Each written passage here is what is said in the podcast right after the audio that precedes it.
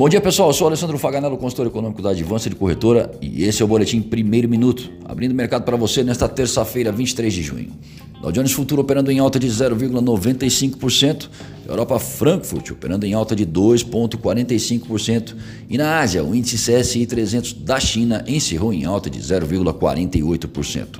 O comportamento do dólar ante as principais moedas no exterior é de baixa de 0,13%.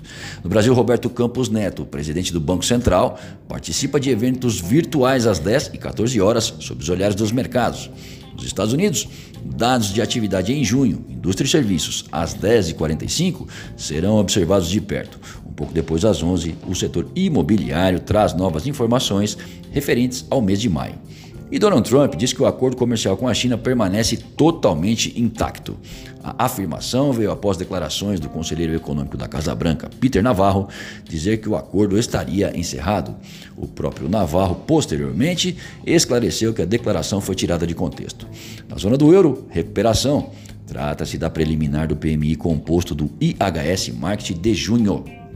O indicador foi a 47,5 de 31,9 em maio, se aproximando da marca de 50 que separa crescimento de contração. Desmembrando por setores, o de serviços chegou a 47,3 de 39,4 em maio e da indústria bateu 49,6 39,4 em maio. No Brasil, a ata do Copom confirmou espaço para ajuste residual no juro, avaliando os impactos da pandemia. Já se espera forte contração no PIB do segundo trimestre, seguida de recuperação gradual a partir do terceiro. A sinalização para a abertura do dólar no início dos negócios é de baixa. Já Guaciro Filho, nosso consultor técnico, faz as seguintes observações gráficas.